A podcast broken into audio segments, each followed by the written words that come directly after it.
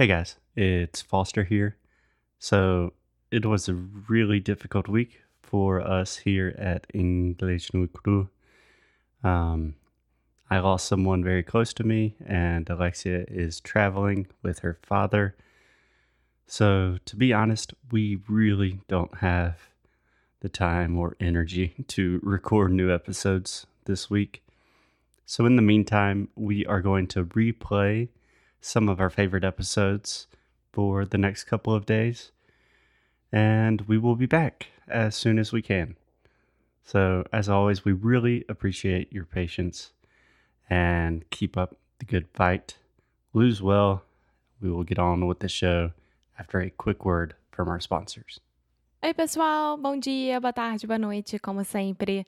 Espero que vocês estejam tendo ou tenham um ótimo dia. Então, para isso, eu tenho aquele velho anúncio que vocês já estão cansados, mas eu não sei por que vocês ainda não se inscreveram. Cambly, Inglês no Cru, te deram uma aula de graça de inglês com nativo de inglês, obviamente, que vocês podem escolher de qualquer região do mundo. Então, se você for beginner, se você for intermediário ou se você for avançado, é só ir lá no cambly.com ou no aplicativo do Cambly no seu celular e se inscrever. Não tem pegadinha, não precisa botar cartão de crédito, só o e-mail e botar o nosso referral code, que é o nosso código inglês no cru. Sim. Posso falar alguma coisa rapidinho? Eu Oi, tava gente. tão animada aqui. Oi, gente, eu Foster aqui. A gente tem os números das pessoas que estão se inscrevendo, né? E a maioria das pessoas não fazem aulas por causa do medo.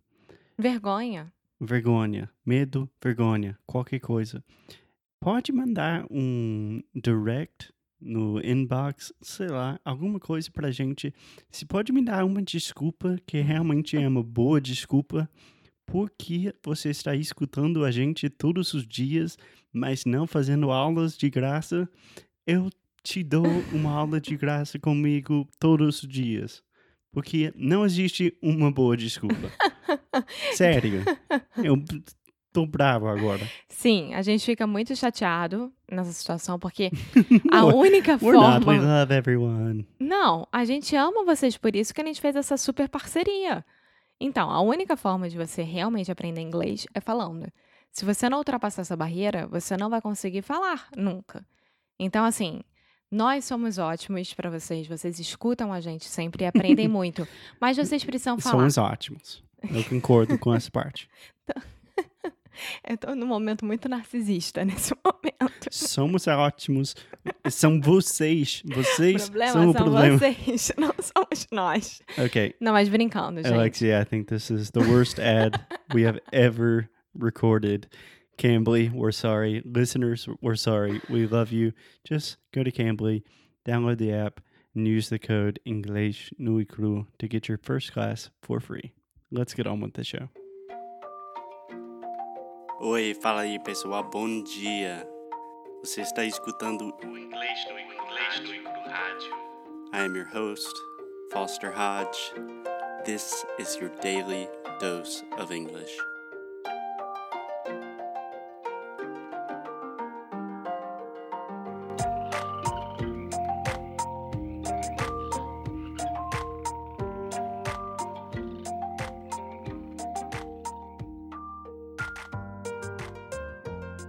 Hey Alexia. Hey, Foster. So I don't know. Foster. Hey Alexia. Um, I don't know how many of our listeners listen to our advertisement at the beginning of the show, but we were kind of ranting.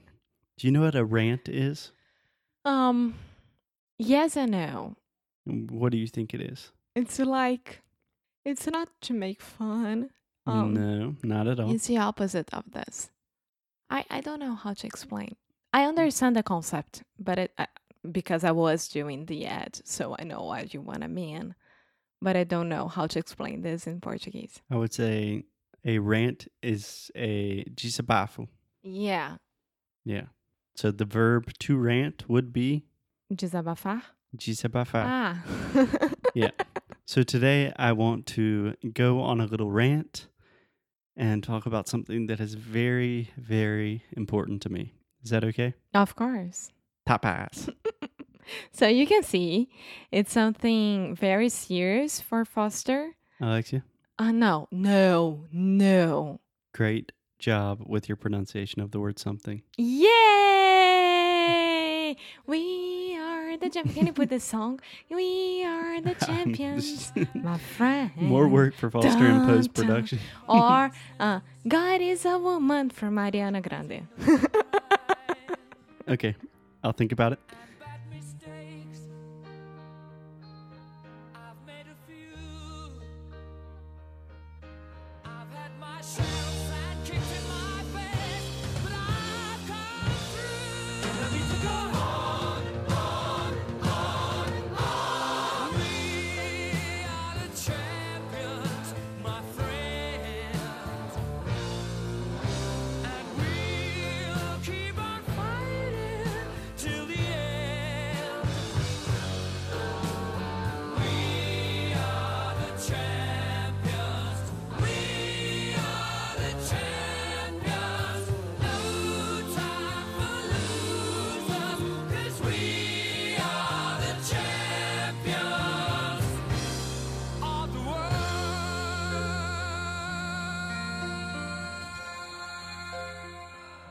So here's the deal.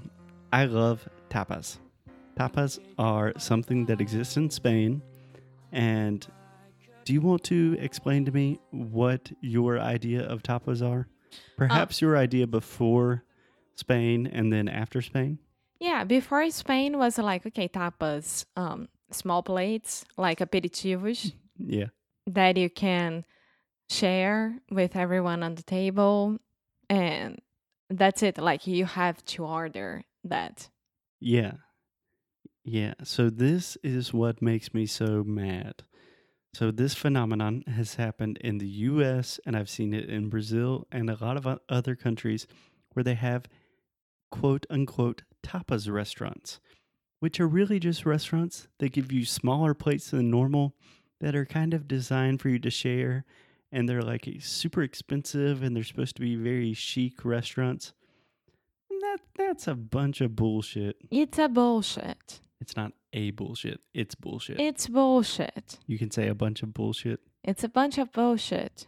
Let's see how many times we can get Alexia to say bullshit in one episode. It's BS. there we go. It's a bunch of BS.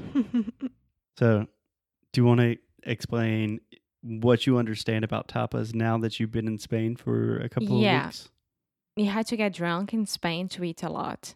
Yeah. I mean, if you're going to Spain, you're going to be drunk most of the time. No, it's not like that. But um, once you got, get to a tapas restaurant, a tapas place, you can order any drink. Yeah.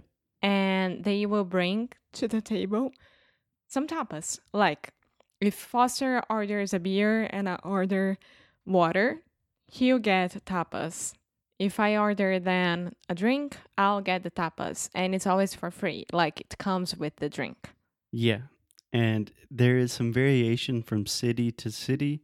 So, Granada, where we were most recently, is the best city for tapas in Spain. They have great tapas.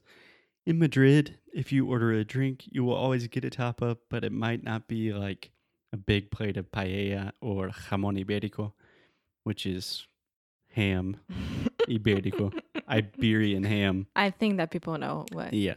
jamón ibérico is. In Madrid, maybe you will just get some nuts or some pieces of cheese or something like that.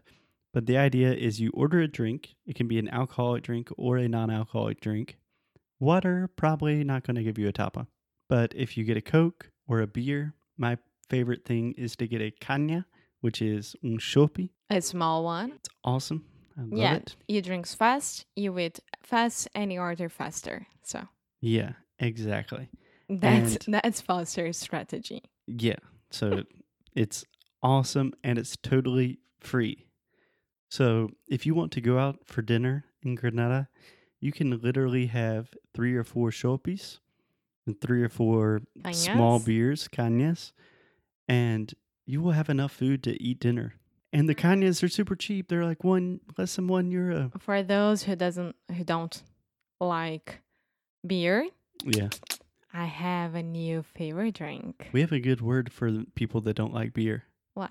Losers. I'm kidding. I'm totally kidding. You're doing this episode all by yourself. I want to see Team Alexia, what they will think about it. Yeah, I'm going to edit that part out. Uh, Sorry. You were going to talk, talk about alternatives to beer? yes, tinto de verano. So you have red wine with lemon and some kind of sparkling drink like Sprite or Yeah, a lot of times it's just red wine, lemon, and then lemon Fanta. yeah. But it's cold, it's refreshing, it's delicious. It sounds gross, but it's amazing. Yeah. My dad is drinking that nonstop here Yeah, with your me. dad doesn't drink and he's drinking it all the time. It's so good. I'm worried about him. It's much more. It's much better than Aperol spritz. So you Yeah. can think about it. Yeah.